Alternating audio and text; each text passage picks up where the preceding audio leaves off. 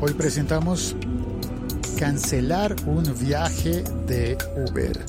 Puede salirte costoso. Me pasó una cosa así. Puse un tweet y estoy asombrado porque creo que lleva ya unos 100 retweets y un montón de comentarios que creo que nunca había tenido yo en mi cuenta de Twitter. Así que pensé, bueno, pues hablemos de eso en el podcast. El siglo XXI es hoy.com porque parece que hay mucha tela por cortar en este asunto de las cancelaciones de los viajes de Uber. Pides el Uber, el conductor cancela, no viene a buscarte, o tú cancelas para pedir que el conductor no venga a buscarte y puedes eh, perder dinero y aún no haber viajado. Antes de desarrollar un poco más el tema y contar la experiencia personal, quiero contar que estoy emitiendo este episodio podcast desde Colombia 4.0, que es una especie de feria tecnológica de informática, no de aparatos, sino de tecnología en otro sentido. ¿Cómo explicarlo? Hay conferencias, muchas conferencias. Yo vine a ver, por ejemplo, una de radio ambulante, pero también entré a una de negociación de, en proyectos digitales un montón de cosas. Es un gran evento organizado, si no estoy mal, por el Ministerio de Tecnologías de la Información y las Comunicaciones, el MINTIC de Colombia. Y aquí estoy. Por eso es posible que oigas música de fondo porque hay hay conciertos y en este momento en la plaza principal de Corferias, justo al lado de los arcos, para los que viven en Bogotá y conocen Corferias, hay una banda tocando, no sé cuál es, pero suenan bien. Nota añadida en edición. La banda se llama Mowgli y la encuentras en Instagram como Mowgli Música. Dicen que hacen Jungle Beat. Dejaré en la descripción de este episodio podcast un enlace a su música en Spotify.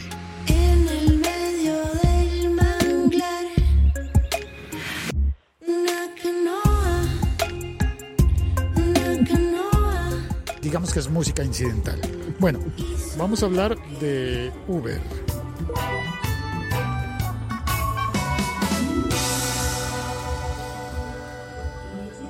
En el Twitter lo que hice fue preguntar por qué, por qué a mí como pasajero me cobran una parte de la tarifa para compensar el tiempo del conductor si yo he cancelado el viaje antes de que vengan a buscarme. Pero en cambio, si el conductor cancela el viaje, mi tiempo no importa, mi espera no importa y a mí no me dan ninguna compensación pero ninguna, ninguna. Es paradójico. Las dos personas pierden tiempo. En un pedido fallido, yo como pasajero pido un Uber, un conductor toma el viaje y por cualquier razón, después de que los dos nos hemos comprometido a una transacción comercial en la que Uber es supuestamente solamente el intermediario, pero que no es el que hace la venta, sino que va a todas estas cosas legales que dicen que es una plataforma tecnológica y no un servicio de transporte, pues bueno, si es así, porque el tiempo del conductor es muy importante, tan importante como para que me cobren una penalización, pero en cambio mi tiempo como pasajero no importa. Y no me dan ninguna compensación porque el conductor me cancele el viaje y yo pase tiempo allí esperando. Vamos a ver, ¿qué fue lo que me ocurrió a mí? Seguramente le ha pasado a muchas personas. A ver, este pasillo en la feria, en Corferias, está un poco más silencioso. Sí, aquí puedo explicártelo con más calma. Lo que me ocurrió es que pedí un Uber y la aplicación me dijo que el carro, el conductor, el coche vendría a buscarme en cinco minutos. Estaba cerca. Pasaron esos cinco minutos y no llegó, pero llegó un mensaje eh, de que el conductor había cancelado. No quiso, no pudo, cambió de opinión, sea lo que sea. No iba a venir a buscarme, por lo cual Uber empezó a buscar otro conductor. Pero yo ya había pasado, mientras pedí el Uber, digamos que pasé unos 5 minutos mientras pedía, 5 minutos de espera, eran 10 minutos de espera, ok, no es tan grave, 10 minutos de espera, y empieza a pedir otro Uber. Ok, se tarda otros 5 minutos buscando, yo sé, hay ocasiones en las que funciona mucho más rápido, era un sábado por la noche, pero no muy tarde, era un sábado a las 8 de la noche. tampoco era hora pico en la que estuviese todo congestionado. De hecho, salí a la calle a buscar un taxi después y el tráfico estaba normal, tranquilo, tranquilo. Había pasado ya 10 minutos esperando, más otros 5 minutos esperando a que el segundo conductor tomara la, el servicio. Ya van 15 minutos de espera aproximadamente y luego me dice que ese conductor se va a demorar 11 minutos en llegar. Ok, 11 minutos en llegar. Espero los 11 minutos, 15 y 11, ya vamos en... Eh, en eh, ¿Cuántos son esos? Por Dios. A los 26 minutos miro la aplicación y dice que al conductor le faltan todavía 12 minutos por venir a buscarme. Mi experiencia de usuario de Uber ya pasa de la media hora, ¿verdad? Así que yo decido cancelar el Uber. El segundo, ¿no? Primero me cancelaron a mí y decido yo cancelar. Y me cobran la penalidad. Ok, me cobraron la penalidad porque yo cancelé. Pero espera, ¿por qué yo tengo que pagar aproximadamente, digamos que no es mucho, no es mucho. No se trata de que yo quiera que me devuelvan el dinero. No, simplemente se me ocurrió. ¿Por qué? Pues espérate un momento. El tiempo del conductor es importante. Se está desplazando, posiblemente hace un gasto de combustible. Yo hice un llamado en falso. Pues no, en falso no. Realmente es que para mí era más rentable irme caminando prácticamente que esperar esa media hora porque tampoco era tan grave el viaje que tenía que hacer. Entonces, o puedes haber cambiado de opinión, o como decían en, uno de los blogs oficiales de Uber, puede ser que olvidaste las llaves y al final tienes que devolverte y cancelas el Uber. Bueno, pues resulta que hay unas tarifas de, cancelación. Uy, descubrí un gato. No, se supone que debía haber gatos en este sitio, eh, pabellón de ferias. Bueno, pero hay un gato. Em, entonces Uber tiene una tarifa de cancelación que normalmente obedece a la norma de los 5 minutos.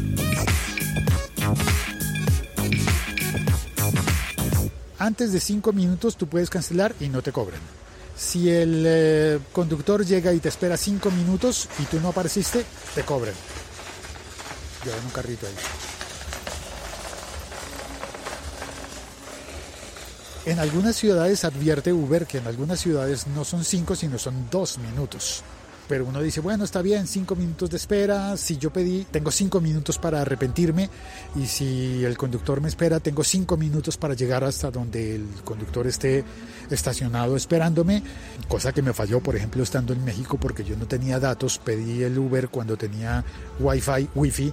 Y cuando salí a la calle no vi el, al conductor, no vi el carro, no supe dónde estaba. Y como ya no tenía datos, pues no pude localizarlo, ni llamarlo, ni nada, y me cobraron la, multa, la penalidad. La ley de los cinco minutos entonces. Pero resulta que es que esa ley de los cinco minutos no funciona cuando pides un Uber Pool. Cuando pides un Uber Pool es instantáneo, si no estoy mal. A ver, yo tenía por acá un blog de Uber para leer.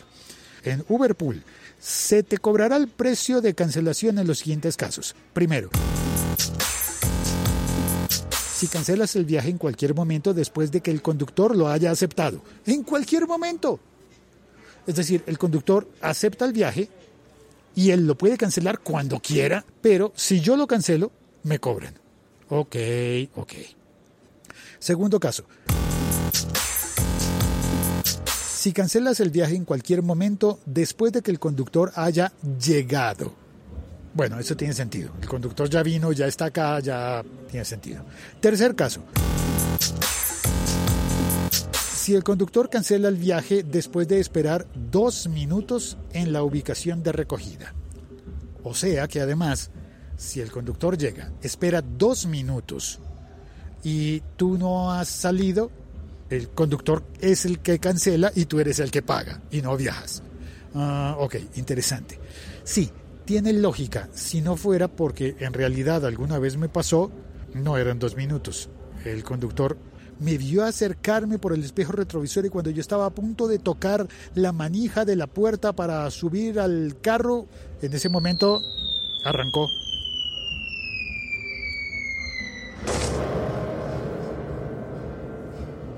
Se fue sin mí. ¿Y tú crees que yo tengo tiempo para ponerme a hacer una reclamación a Uber? En algún momento hice una reclamación porque me llevaron al sitio que no era. Esto es patético. Bueno, lo conté también en un episodio podcast. El mapa de Uber estaba mal y cuando yo le pedí ir al consultorio médico al que iba, me dijo que sí. Y resulta que el conductor me llevó a otro sitio donde el mapa decía que estaba el consultorio médico, pero no, era un parque o una cosa totalmente diferente. Bueno, en fin, el caso es que Uber es una gran compañía, espero que le vaya bien, ha uberizado nuestra economía, ha cambiado muchas cosas en nuestra forma de entender el mundo y de administrar nuestra economía en múltiples niveles, pero a la vez Uber tiene mucho por mejorar.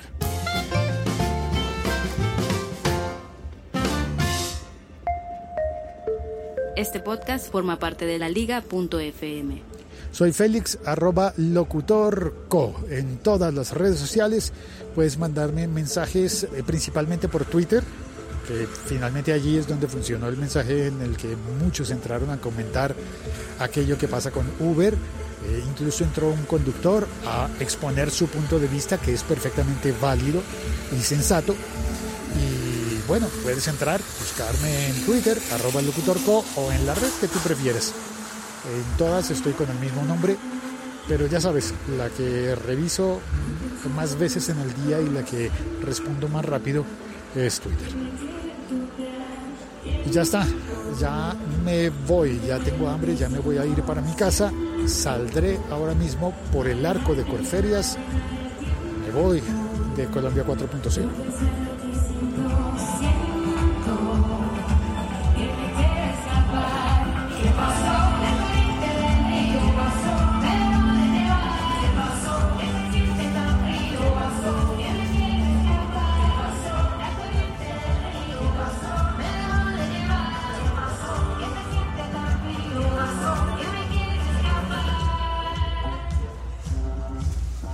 Gracias por escuchar este episodio podcast y por compartirlo. Gracias a todos por venir. Esto es Mowgli.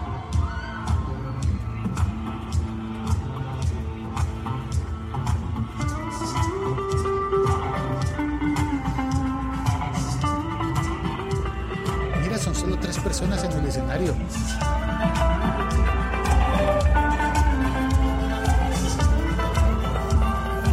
Es el festival Hermoso Ruido.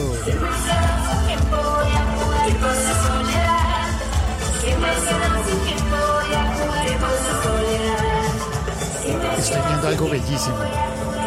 Mira, este, una de las cosas que más me ha impactado de Colombia 4.0 es que todos los eventos, bueno, casi todos, el taller de negociación no, pero casi todos los eventos tienen traducción al lenguaje de señas para las personas que no escuchan. Incluso en este momento voy a tomar una foto para, mi Instagram. En este momento no se ve muy bien, tendré que acercarme. La banda que está tocando tiene tres músicos y una persona en el costado derecho del escenario está traduciendo la letra de la canción al lenguaje de señas. Parece una coreografía. Realmente se ve bien bonito.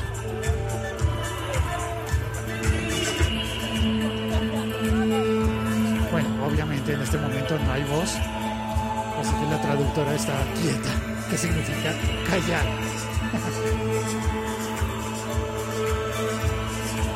Vale, me despido. Gracias por oír este episodio podcast con todo el bonus track.